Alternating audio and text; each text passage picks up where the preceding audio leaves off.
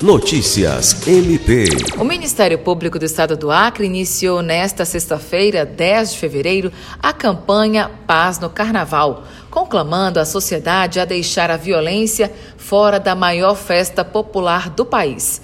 A campanha, que traz uma mensagem de respeito e tolerância, conta com jingle, vídeo, cards, spot, abanador e cartaz sobre o assédio e importunação sexual, proteção a crianças e adolescentes durante a folia, além de alertar sobre os perigos de misturar álcool e direção.